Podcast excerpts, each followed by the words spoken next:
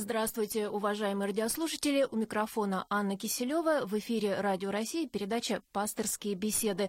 У нас в студии отец Георгий Крылов, настоятель храма новомучеников и исповедников российских в Строгине. Здравствуйте, отец Георгий. Здравствуйте. Тема нашей беседы сегодня – христианство в современной школе. Вопросы от слушателей мы ждем по телефону 956 15 14, код Москвы 495. Отец Георгий, сегодня во всех общеобразовательных школах в четвертых классах есть такой урок «Основы религиозных культур и светской этики». Семьи учеников выбирают для этого урока один из шести модулей – светский или религиозный, в том числе основы православной культуры. И вот в среднем по стране основу православной культуры выбрали около 30%. Вот есть такое ощущение, что многие родители опасаются, что ли, уроков по основам религиозной культуры, и часто приходится слышать такое мнение. Не надо ребенку углубляться в религию, вырастет и сам сделает свой выбор. Что вы думаете о таком мнении? Ну, э, вы знаете, э, насчет выбора. Выбор все-таки он предопределяется воспитанием без, э, совершенно четко. Если, значит, говорить, скажем, о вопросах нравственности, можно тоже поставить э, такую дилемму. Почему мы должны диктовать ребенку какие-то нравственные нормы? Вот вырастет и сам будет выбирать. Вот, а пока мы ему расскажем, как э, дадим попробовать, как нравственно живут и как безнравственно живут. Я думаю, что ни один любящий родитель, э, вот, э, даже если он сам прожил не очень нравственную жизнь, не пожелает своему ребенку безнравственности. Да. Вот, и поэтому э, ну, тут лучше учить хорошему с детства. Это чувство, чувство Бога в сердце, оно чувство очень тоненькое. И вы знаете, ну есть вероятность того, что ребенок ну, вообще никогда не почувствует, что такое любовь к Богу, и будет обделенным по жизни – нам, верующим людям, это вот э, очень понятно. Какая-то трагедия, когда вот растут такие люди. А они росли целых 70 лет подряд.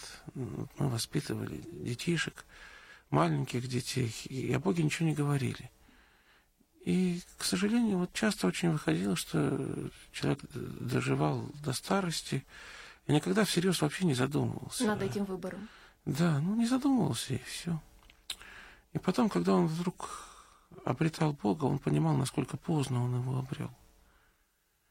И я думаю, что вот э, его чувства по отношению к тем людям, которые помешали ему в детстве, а, хотя прикоснуться хоть чуть-чуть вот, э, к миру духовному, эти чувства и будут ответом на этот вопрос. А чувств этих мне пришлось наслушаться, потому что я последние 20 лет, э, вот, э, как и многие другие священники, в большинстве своем э, значит, ходим в основном ну, к старым людям, к пожилым, и наслушались уже вот на этих исповедях предсмертных, либо же просто старческих. Вот этих чувств достаточно. Так что перехлестывает. Вот что касается преподавания основ православной культуры в школах, э, один из таких болезненных вопросов, который часто обсуждают, должен ли учитель, преподающий ОПК, быть верующим человеком? Как ваше мнение на этот счет?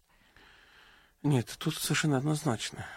Конечно, э, учитель, преподающий ОПК, должен быть специалистом в этой области, специалистом в православной культуре. А как может быть специалист в православии неправославным. Ну, вот э, такой нонсенс можно себе представить, но это... Что он вызубрил, да, допустим, да, да ну, какие-то правила? Вот, что человек симпатизирует, ну, нужно любить свой предмет, но при этом он еще там не пришел к Богу. Но все-таки это исключение из правил. Э, Все дело в том, что э, сейчас мы не имеем рычагов каких-то. То есть рычаги-то имеем, но полноценно мы не можем диктовать Э, департаменту образования города Москвы, что учитель должен быть православным. Э, учителей выбирает, собственно, директор. И. Я думаю, выбора-то особенного нету, наверное. Ну, Или есть? Какой-то есть выбор. Как правило, просто преподаватели, э, одного из преподавателей школы, наиболее близкого к православию, по мнению директора, направляют на курсы Э, где готовят э, преподавателей основ православной культуры. И мы, конечно, можем, зная того или иного преподавателя, жаловаться на него. А что он там, вот, что ему нельзя преподавать основы православной культуры. Эти жалобы, ну, может быть, будут рассмотрены. Но каких-то вот э, таких э, реальных рычагов, э, э, как, например, где-то в Белгородской области, в других епархиях, где э, церковь просто определяет квалификацию преподавателя, Э, согласно договору с органами образования, э, они как бы экзаменуют преподавателя. Может этот человек преподавать или не может. У нас в Москве и в Питере, в больших городах, где вот это противостояние между верующими и атеистами особенно актуально, особенно сильно, к сожалению, мы не имеем возможности Хорошо. влиять. Поэтому а... есть опасность, есть опасность, что вот этот предмет ОПК будет преподавать человек, которые относятся э, к православию ну, с, с насмешкой, например, как-то не очень хорошо. Или просто не глубоко его понимают. Да, к сожалению, такая опасность есть. Скажите, ну а приход, священник могут как-то помочь в этой ситуации? Ну, из добрых побуждений помочь соседней школе взять на себя эту нагрузку? Нет, ну, э, вот я могу сказать что, что вот сейчас, когда мы получили возможность участвовать в родительских собраниях, где происходит, собственно, выбор э, модуля РУКСЭ. Это родительские собрания, происходят они зимой, в январе, феврале обычно. Вот. В третьих и классах, видимо, да? В третьих, перед да, четвертым. в третьих перед четвертыми, потому что выбирают модуль э, родители. И представители конфессии сейчас получили право присутствовать. Ну, из представителей конфессии присутствуют только православные. Потому что остальных конфессий днем с огнем не сыщешь. Э, и вот когда мы получили это право, мы э, проводим презентацию как бы вот э, этого модуля ОПК, рассказываем об учебниках, рассказываем о том, рассказывали, вот все школы охватили, куда нас пустили, были, которые куда не пустили. Вот, директор обычно говорит, ну вот вы тут нам рассказываете, а где мы преподавателей-то возьмем? Вот. Они знают, что нужно посылать одного из своих учителей, что один из способов получить преподавателя – послать одного из своих учителей на курсы. Но директор иногда искренне, иногда не очень искренне говорит, что у нас некого посылать. Никто особого интереса к этому предмету не испытывает, а насильно я не могу. И тогда предлагаешь. То есть вот у нас есть люди, которые отучились на этих курсах, Э, православные на приходе, которые имеют еще и педагогическое образование в довесок, потому что ну, мы не можем тут в грязь лицом, э, понимаете, э, значит... То есть человек должен быть специалистом и педагогом. Да, да, чтобы, чтобы вот, если этого человека мы в школу пошлем, чтобы он там, значит, достойным образом, значит, представил наш приход. Э, ну вот вы знаете, ни И один... такой опыт есть, да, уже? Да нет такого опыта. Ни один из директоров после того, как мы вот предложили своих преподавателей, их не взял. Я объясню почему. Вот, потому что, э, ну, там вот сейчас есть показатели, ну, вот, значит, э, школьной рентабельности, да, вот, и один из этих показателей – это зарплаты учителей – Э, и если э, они берут преподавателей, э, они упускают часы, они берут преподавателей со стороны, то этот показатель сильно падает. Угу. Поэтому в их интересах, чтобы преподавателей было меньше в школе, чтобы и они брали как можно больше. больше да. Вопрос о качестве преподавания. Да, ну, может быть, не только поэтому, потому что, ну, вот вы понимаете, что школа все-таки бастион атеизма всегда был. И в советские годы был, я это очень хорошо помню. Поэтому он до сих пор остается бастионом атеизма. Боятся этих, э, этого предмета, боятся представителей церкви в школе. За редким исключением сильно боятся. Отец Георгий, вот наш радиослушатель из Петрозаводска, Владимир, э, предлагает делать экскурсии для школьников э, в православные храмы и объяснять, что такое молитва, что такое служба. Как вы к его предложению относитесь? Нет, дело в том, что в программе основ, основы православной культуры, в курсе, эти экскурсии есть. Изначально они там прописаны. Вот. Э, и естественно, что они подразумеваются сами по себе, эти экскурсии. Э, дело в том, что э, кроме экскурсий, сам по себе курс, он слишком маленький. Если знакомить детей с православием, 36 конечно, часов, насколько я помню. Да, то, конечно, одного года в четвертом классе. Ну, это же основы. Недостаточно. Основы. Но, вот, но, тем не менее, все-таки, если говорить о курсе основы православной культуры, вот об этом, как это называется, модуль Орксен, то, э, в общем, ну, как-то что-то можно дать. Но вот если мы возьмем там модуль мировые религии, как он называется, основы мировых религиозных культур полностью. Ну, там на православие пара часов. Э, да нет, это просто, просто для ребенка четвертого класса попытаться дать представление о всех мировых религиях, это абсурд. Он название не запомнит. Он, да, конечно, конечно. Вот. Но курс светской этики критиковали неоднократно. Вот, э, такие экстравагантные курсы, как основа буддийской культуры, я думаю, что, по-моему, ни одного человека не выбрало. Ну, есть только в Калмыкии. По округу, ни одного человека. А, у вас да, в округе, да? Да, угу. да. Вот, исламскую культуру там кто-то выбирает. Скажите, ну а к вам, э, к вам в храм приходят такие экскурсии из близлежащих школ? Э, Все-таки... Нет, экскурсии, естественно, десятками приходят, и вне этого курса Арксе они приходят. Дело в том, что Сейчас мы потихонечку вот, э, разворачиваем работу со школами. То есть это к каждому из приходов э, прикрепляются школы, которые вокруг этого прихода находятся. Соответственно, э, вот мы знакомимся, пытаемся знакомиться. Это вот процесс, который начался только сейчас. В том году его не было. Он еще не начал, его не было, ладно. Э, простите меня за косноязычие, э, э, вот и этот процесс потихонечку идет. То есть идет знакомство священника там с, с преподавательским составом, с заучами, с преподавателями начальных классов, директором. Вот, потом составляется, в случае, если сотрудничество удачно началось, составляется план мероприятий, да, как программа, программа, программа мероприятий. И, э, в эту программу, естественно, включаются экскурсии, какие-то викторины, что-то еще. Но до этого, вот в том году у нас был семинар для преподавателей основ православной культуры. Именно вот у вас в приходе, да? Э, э, он был в викариатстве. Он был совместно в округе. в округе, получается, для всех преподавателей. И те, кто из преподавателей захотели туда ходить, информация была доведена до них, они, значит, им, естественно, предлагалось, что вот если у вас, э, значит, вот э, в программе экскурсии это есть, мы ее с удовольствием проведем, приводите детей. И детей приводили, экскурсии проводили, конечно. Конечно, но маловато. Преподаватели сейчас у нас перегружены, э, и, в общем, требовать с них, чтобы они еще там дополнительно что-то, куда-то на какие-то семинары ходили, это Хочу напомнить нашим радиослушателям, что сегодня мы обсуждаем с отцом Георгием тему христианства в современной школе. Если у вас появились вопросы к отцу Георгию, задавайте их, пожалуйста, по московскому телефону 956 15 14, код Москвы 495. У нас есть звонок из Москвы.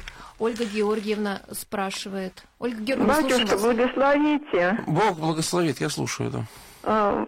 Нет православной школы для детишек с первого класса. Э, вот нужны очень православные школы. Э, ну почему нет?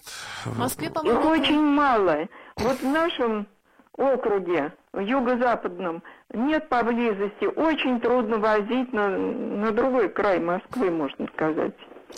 Вы знаете... Школу православную и поблизости не нашла. Я считаю, что это спасение. Для детей это спасение. И для нашего населения московского, и для государства. Православная Россия нам нужна. И нужно с первого класса воспитывать детишек в православии. Я с вами согласен. Я сейчас отвечу на ваш вопрос. Я понял ваш вопрос. Э, да, система вот таких конфессиональных православных школ у нас не очень развита. Э, я надеюсь, что э, в ближайшие десятилетия переменится, вот это положение изменится. Почему? Потому что православные школы, они, как правило, брошены, вот, всеми брошены, никто им не помогает. И поэтому человек, который организует православную школу, перед ним стоит несколько очень серьезных проблем, которые решить непросто. Первая проблема – это финансы.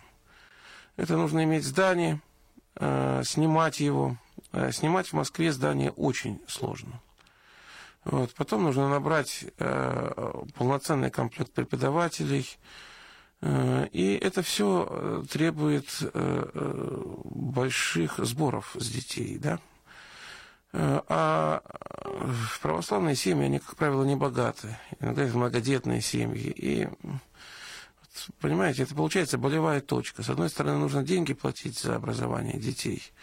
С другой стороны, платить их нельзя, потому что их нет, этих денег. И вот, и, к сожалению, качественное образование вот в таких школах дать очень непросто. Нужно напомнить, что ведь в православных школах должны соблюдать тот же самый стандарт общеобразовательный и преподавать детям все предметы, и физику, и химию, и математику.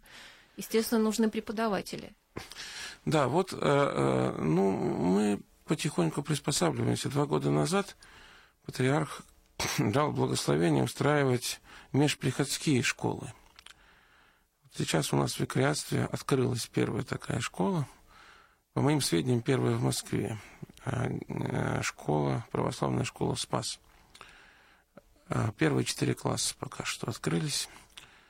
А, эту школу поддерживают все приходы викариатства. То есть все приходы округа поддерживают. Это северо-западный округ. Это северо-западный округ. Да, и э, появилась возможность не брать больших денег с, за обучение. А можно ли сказать, что если э, много учеников, то легче школе существовать? Нет, конечно, когда учеников много, а школе существовать легче, тоже одна из проблем, потому что в соседнюю школу ребенок э, добегает пешком. Вот. А в православную школу нужно его возить. Но если есть возможность у родителей возить э, ребенка в школу, ну тогда хорошо. Даже если она не очень далеко, все равно возить нужно, потому что редко, когда школа бывает шаговой доступностью православной. А если нет возможности, особенно маленького ребенка. Э, тут ряд вопросов, причем очень серьезных вопросов. Я своих детей 10 лет подряд возил в школу. Не всегда получалось, не всегда выходило. Это значит, что вот все 10 лет у меня практически в зимний период, осенний, зимний, весенний, не было ни одного выходного. То есть я каждое утро должен был садиться за руль, причем рано садиться. И при этом мне везло. Мне везло, потому что моя школа была рядом с моим храмом. Я привозил в школу и шел на богослужение в храм. И время соответствовало начало учебы и начало богослужения. А вот если так представить умозрительно семьи, где э, отец, особенно многодетные семьи, где отец работает, как, как, как возить? Целая проблема. И не, не только эта проблема. Проблема Проблем большого много, да. города. Вот у нас mm-hmm. еще есть один звонок из Москвы от Ирины. Ирина, добрый день, мы слушаем вас. Задавайте, пожалуйста. Да, добрый вопрос. день. А, добрый день. У меня такой вопрос. Э, скажите, пожалуйста, а вот в зарубежных странах, например, европейских, там, Франция, Англия, есть такие предметы, а, но там у них православие, там католицизм, вот, и можно ли позаимствовать их опыт? Вот, вот, собственно говоря, э, то, что мы ввели, э, то, что у нас ввели э, вот такой предмет, как РКС, это западный вариант, это западный опыт. Да, в большинстве западных стран, в Германии, например, я знаю, в Австрии, ну, во Франции. В Бельгии. Да, значит, такой предмет существует. То есть существуют группы там протестантские, группы э, католические, э, группы э, вот и баптистские, я знаю, и, и, вот, которые отдельно. Я, знаю православные есть. Отдельно тоже. православных очень немного, но они есть. Они Причем есть. надо отметить, что даже если 2-3 человека в классе, все равно им находят преподавателя. Ну и у нас сейчас вот по этой схеме, даже если один человек хочет изучать этот модуль, преподавателя как бы государство обязуется найти. Там есть разные схемы, разные алгоритмы действий в этом случае. Вот. Кроме того, вот я, например, знаю, что конфессиональные школы, в, например, в Австрии, да, они тоже оплачиваются полностью государством. Родители платят только за аренду. Но это вот Австрия, это исключение, потому что в Германии такого нет, например.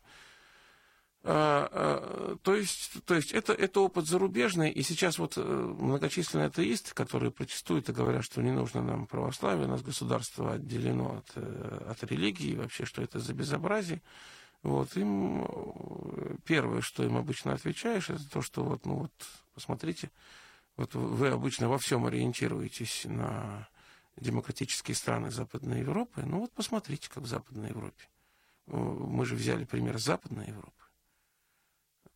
Вот у людей такое выборочное мировоззрение, что нравится в Западной Европе, они себе берут. А что не нравится, значит, тогда, значит, вот, вот, вот для, для России это не подходит. Хочу еще раз напомнить нашим радиослушателям э, телефон, по которому отец Георгий готов ответить на ваши вопросы о христианстве в современной школе. И вот как раз есть у нас звонок. Людмила из Москвы, э, тоже у нее вопрос. Здравствуйте, Людмила. Да. Здравствуйте. Здравствуйте. Отец э, Георгий, благословите. Бог благословит. Я за рука.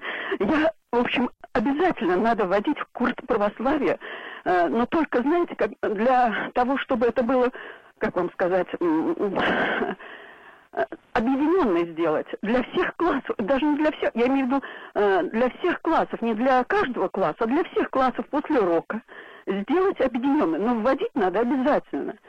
Вы знаете, я это, как говорится, как говорится, прочувствовала это, что это просто беда в том, что мы такие неграмотные в этом плане. И осознаем это уже позже, когда уже многое могло бы как бы избежать многое. А вот, правос... вот эти курсы бы, они направили людей в нужное русло, объяснили. Э, и с помощью, как говорится, примеров, потому что многие люди не посещают и не знают, э, э, понимаете, а на уроках на этих курсах доносить до людей. Бог Я рядом. с вами согласен, согласен, конечно. Ну, Христос же сказал, пустите детей, приходите ко мне.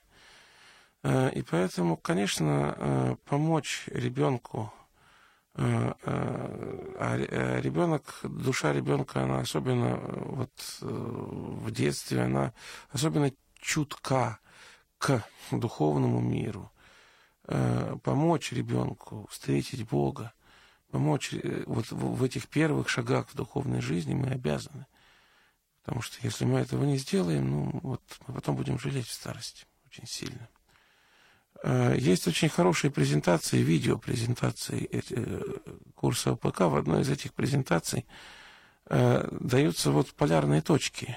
Значит, с одной стороны, нравственные дети, фотографии очень красочные. С другой стороны, Э, э, значит, ну, скорее не дети, а юноши уже и девушки. С другой стороны, юноши и девушки там вот впадшие в разные грехи. Наркомания, там вот разврат и так далее. Потом ставится один вопрос. С кем бы вы хотели провести свою старость? Вот это, это очень важно, потому что рассуждать о свободе, о том, что дети там сами выберут, можно сколько угодно. Вот, но когда подумаешь э, о том, что э, вот э, потом с этими людьми предстоит коротать последние дни, конечно, все-таки хочется, чтобы детишки выросли и стали смиренными, почтительными к родителям, милосердными и так далее. Вот вы знаете, что в том же западном мире, о котором сейчас упоминалось, этих добродетелей днем с огнем не сыщешь. Родители обычно устраивают в дома престарелых, ну и посещают раз в полгода. Вот мне лично не хотелось, чтобы будущее России было таким же. А, отец Георгий, хотелось э, вот что вас спросить. Мне все-таки кажется, что одно время можно было говорить о возвращении, активном возвращении православия в нашу жизнь, может быть, даже о какой-то моде. И вот мне рассказывали такую ситуацию, хотел, чтобы вы ее прокомментировали. Ребенок в неправославной семье, вернее сказать, в семье, которая не определилась со, своим, так сказать, со своими духовными основами, попросил покрестить его, потому что у других одноклассников был крестик, а он хотел быть как все. Вот это говорит о чем-то, что все-таки среди детей, может быть, есть вот такое неосознанное, может быть, да, вот какое-то, я не знаю, даже формальное, неформальное, но влечение к, к духовной жизни, к православию? Ну, э, э, мне знакомы семьи, в которых родители абсолютно атеистично настроены, а ребенок, девочка или мальчик тянутся к вере, и потом притягивают постепенно родителей. Есть, есть такие примеры. Вообще ребенок, он открыт, открыт э, для Бога, более открыт, чем взрослый. Не за, душа не зашорена, вот такое модное слово, словечко. Э, иногда, да, иногда коллективная психология действует. Вот это очень важно, понимаете? Потому что почему мы подчас детей не отдаем, боимся отдавать в светские школы, ищем конфессиональные православные школы? Потому что, ну, не всякий ребенок способен быть индивидуалистом в лучшем смысле этого слова и сопротивляться коллективу. А, а, а если э, там сын священника, сын э, там, я не знаю, православных родителей оказывается в атеистической среде, ну вот да, э, частенько бывает, что у него просто не хватает сил идти против коллектива, и он вместе с коллективом увлекается. Это сверхсоблазн. соблазн такой. И ограждать от этих соблазнов, я думаю, что детей нужно. Бывает и наоборот, да, и вот мы рады, что так бывает, что действительно ребенок из семьи какой-то совершенно отстраненный. Аморфный, от веры, может быть, да. Да, оказывается в православной гимназии. И там он, и там вот, вот, вот это общее течение, оно его увлекает. И в этом нет ничего плохого. Я не думаю, что здесь вот э, точно так же, как плохие сообщества возвращают добрые нравы, так и хорошие сообщества, они как бы э, нравственный уровень как раз поднимают. Вот. И ребенок увлекается, и вот, да, действительно, и крестится. Иногда по каким-то внешним причинам. Ну, естественно, батюшка ему объяснит, что из-за крестика креститься нельзя, что крещение должно потом определить всю будущую жизнь человека. Но дети, понимаете, игра для них способ познания мира, поэтому вот, как знать, может быть, вот, э, их, их способ восприятия мира через игру и через игрушки, он более реален, чем наш способ э, восприятия мира через голову, через рассудочность какую-то такую вот, вот которая на самом деле не открывает духовные реалии, а закрывает их от нас. Ну и потом, наверное, все-таки возвращаясь вот к этому словечку выбор, э, важно, чтобы реально был выбор, да, у человека, чтобы он мог сделать или так, или так, как считает нужным. Ну вот сейчас в школе чаще всего, к сожалению, выбора нет. Потому что заранее и учителя, вот, э, и директор настраивают детей на то, что мы будем выбирать всей школы светскую этику. И чтобы мы там не говорили, ну вот, ребенок, родители не хотят, чтобы ребенок был изгоем, поэтому делают как все. Я надеюсь, что эта ситуация переменится. У нас есть еще один звонок. Успеваем мы поговорить с Виктором из города Энгельса. Виктор, добрый день, слушаем вас. Здравствуйте. Здравствуйте. Вот я просто хочу сказать, что я за то, чтобы православные были школы, государственные, вот понимаете, а вот у нас вот в регионе, здесь вот именно в Энгельсе, нет вот такой школы, например, вот. Э, я думаю, Виктор, что вы, если захотите, вот, вы сможете подтолкнуть священнослужителей и православных активистов вашего города к организации, к организации подобной школы. Важно дерзновение. Беритесь, беритесь, соберите родителей, которые хотят обучать детей в такой школе, и беритесь за организацию, и Господь поможет. Спасибо, отец Георгий. Сегодня мы обсуждали тему христианства в современной школе. Вы слушали передачу «Пасторские беседы». В студии «Радио России» был священник Георгий Крылов, настоятель храма новомучеников и исповедников российских в Строгине. Вела передачу Анна Киселева. До свидания.